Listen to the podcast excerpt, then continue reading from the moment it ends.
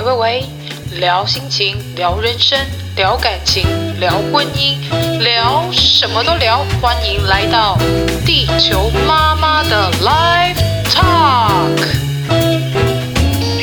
Hello，大家好，欢迎你收听本周的地球妈妈 Live Talk。今天呢，依然是太子特辑啦。那大家如果听完了前三集《地球妈妈与 Q 奖》跟太子之间的缘分呢，相信大家啊对这个 Gina 型实在是非常好奇。那三太子呢，是在庙宇信仰中是一个非常重要的神明哦，而且几乎啊在每间庙都能看到它的存在。而这个 Gina 型呢，究竟是怎么来的呢？那地球妈妈就一边在网络上搜寻了一些资料跟故事。另一边呢，透过太子本人，嗯，应该说本神来为大家解惑喽。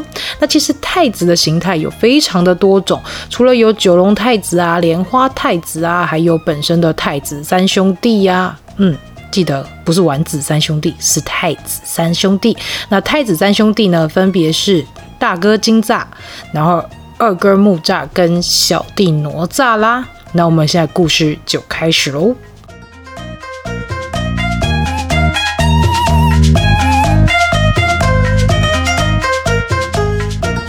三太子啊，虽然说是囡仔型，但他的尊称还有很多呢。然后呢，又因为他的装备非常的特殊啊，更是有风火轮跟乾坤圈等等的武器，所以呢，他又有着大罗仙、罗车太子、李罗车、罗车公、金康元帅、金环元帅等称呼。那其他呢，还有中营神将啊、中营大将、玉皇太子爷、锦鲤哪吒等称谓哦。那么太子爷的传说啊，一般民俗故事是这样说的哦。中坛元帅呢，是玉皇上帝驾前的大罗仙转世，为中营神将，统帅五方营，也就是。东西南北中五个方位的神兵神将，所以呢，他又称为中营神将，或者是中营大将军。那玉帝呢，因为赶人间呐，就是妖魔聚集太多了，然后伤害这些生灵们，因此呢，就派遣了大罗天仙下凡去收服这些妖魔鬼怪，然后来镇压凡间之邪魅。而降凡的这个李靖之第三个小孩，名为哪吒，就是三太子啦。但他又有传说是这样说的：是太乙真人奉师傅玉虚宫元始天尊的命令，将灵珠子到李靖家中去让他出生的。然而啊，在民间谣传的故事中啊，太子爷生下来就有六丈高，而且头戴金环，有三头九眼八臂，口吐青云呢，然后脚啊踏着风火轮，那身上呢佩戴着一些就是呃，例如说手腕上有套着一个金镯，那金镯就是乾坤圈啦，那肚皮上呢有围着一块很大的肚兜，那神力呢非常之大，既能够腾云驾雾啊，又能呼风唤雨。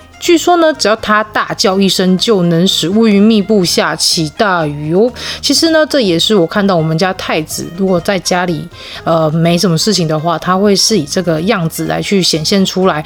就跟我们平常看到有他穿着就是一些战袍啊，或者是神明，呃，因为像一般信众会给神明放呃穿戴一些，例如说头冠呐、啊，或者是一些神符之类的。但是在我看到的太子身上呢，他其实就是像我刚刚说的，他就穿着一个红色的肚兜，然后呃双手上面有个金，就是有双双金环在手上。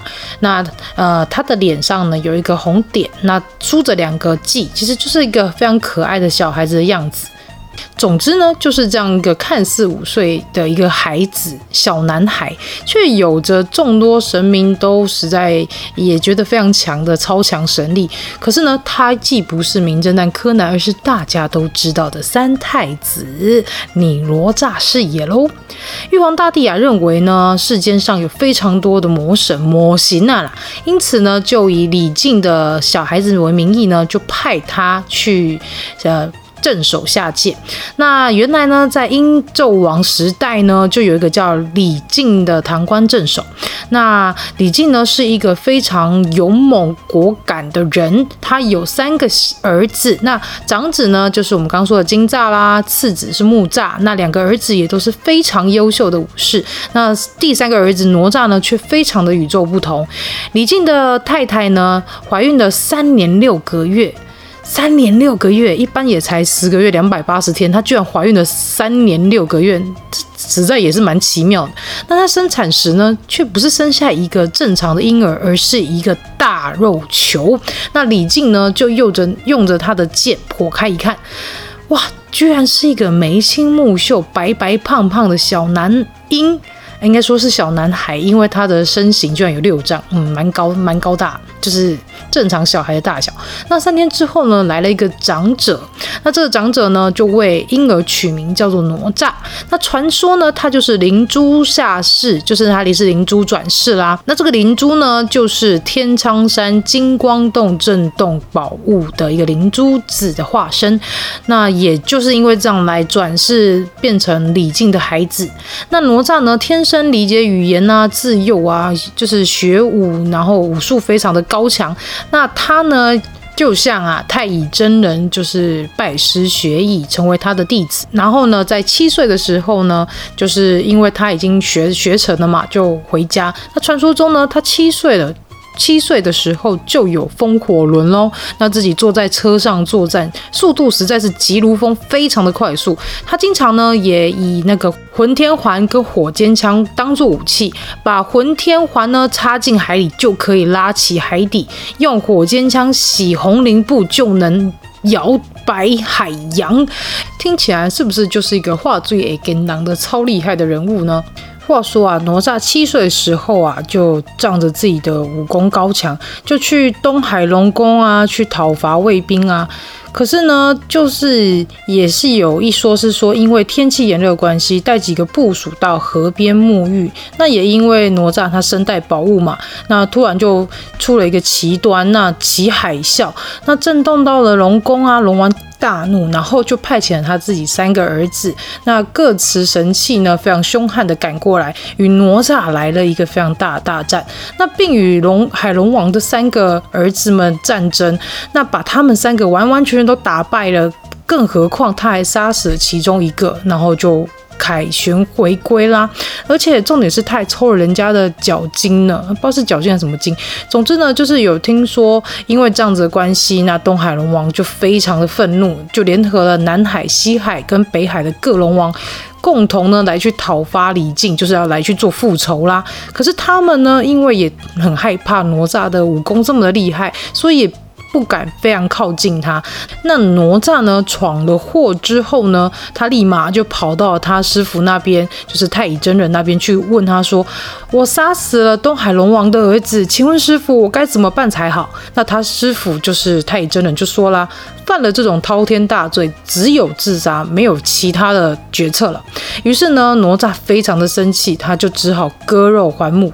削骨还父，当场呢就自杀身亡了。那之后呢，哪吒以庙宇汲取人间的香火，那打算呢就要靠这方式来复活了。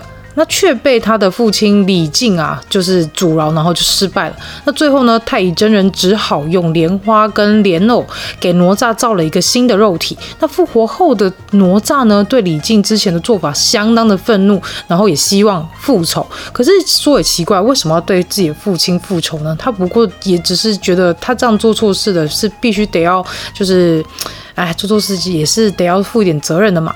那后来呢，他就遇到了蓝灯道人赠送的他一个三十三天玲珑宝塔，并将哪吒呢困在这个塔内。父子俩呢，终于就和好啦。那之后呢，李靖与哪吒跟随着姜太公。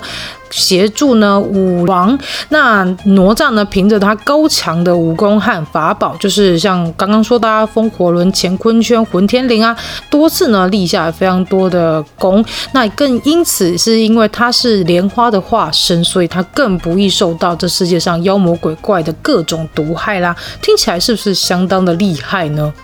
说到这里啊，故事结束喽。这时候呢，我突然想起啊，曾经太子说我是观音脚下的那一朵莲花转世。那也许呢，是因为这样的关系，好像跟观音啊、跟太子啊有一个蛮深刻的缘分。那后来呢，我也是被观音旁边那个玉女给生下来了嘛。那所谓的玉女呢，就是我妈。那后来呢，我也生下了观音身边的那位金童，也就是善财童子，更是红孩儿啊。那这个食物链听起来其实觉得蛮有趣的呢。其实呢，就是一个缘分的因果关系啊。那说到跟太子的关系呢，虽然前几集有稍微提过了，但回顾整个过程啊，我可是从一个麻瓜，就是有一点感觉到怀疑自己看到的意识画面，最后呢，验证了不是自己多想，原来是真的是来自一个神灵的意识。到现在呢，能够透过对话了解他想传达的意思了。那这大概短短的三年时间，诶，哇妈呀，已经三年了耶！哦，天啊，我这怎么让把纠结你的贵家你要顾啊嘞？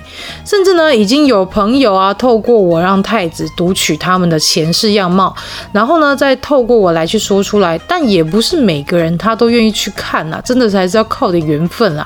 所以呢，不要遇到地球妈妈就拜托我去帮帮你看一下你的前世是什么啦。说实在的，无论你的前世是什么啊，也许跟这世发生的事情多少有点关系。我想呢，就把这一世认真的过完吧。把那些看似不顺的事情，也许你转个方向，让它通顺了，那下辈子就不会再遇到喽。但是呢，也有可能是因为有些人啊，这辈子就是超级感情不顺啊，健康运很烂啊，还是说真的就很衰啊？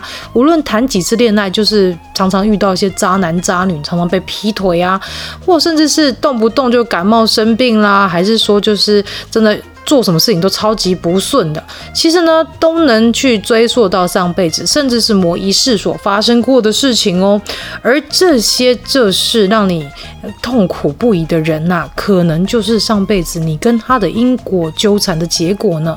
但想想啊，如果跳脱自己的角色去思考，为什么每段恋情都无疾而终，或者是为什么身体总是常常会生病啊，还是说常常会遇到一些烂事啊，常常遇到一些衰事等等的。其实啊，我觉得这都是有迹可循的呢。那不如啊，下次或者是说，在你突然回想过来，然后站在自己的，应该说跳脱自己的角色来去思考，为什么每次都会遇到一样的事情呢？也许你就会发现，就是中间有一些什么事情不一样喽。算命啊，跟通灵其实就是一个参考值，有时候啊，真的也不要太过于迷信。人往往啊都会在迷惘的时候想透过算命去探究未来，但人生呢毕竟是自己的，多多倾听自己内心的声音吧，或者是像地球妈妈一样每天冥想起来。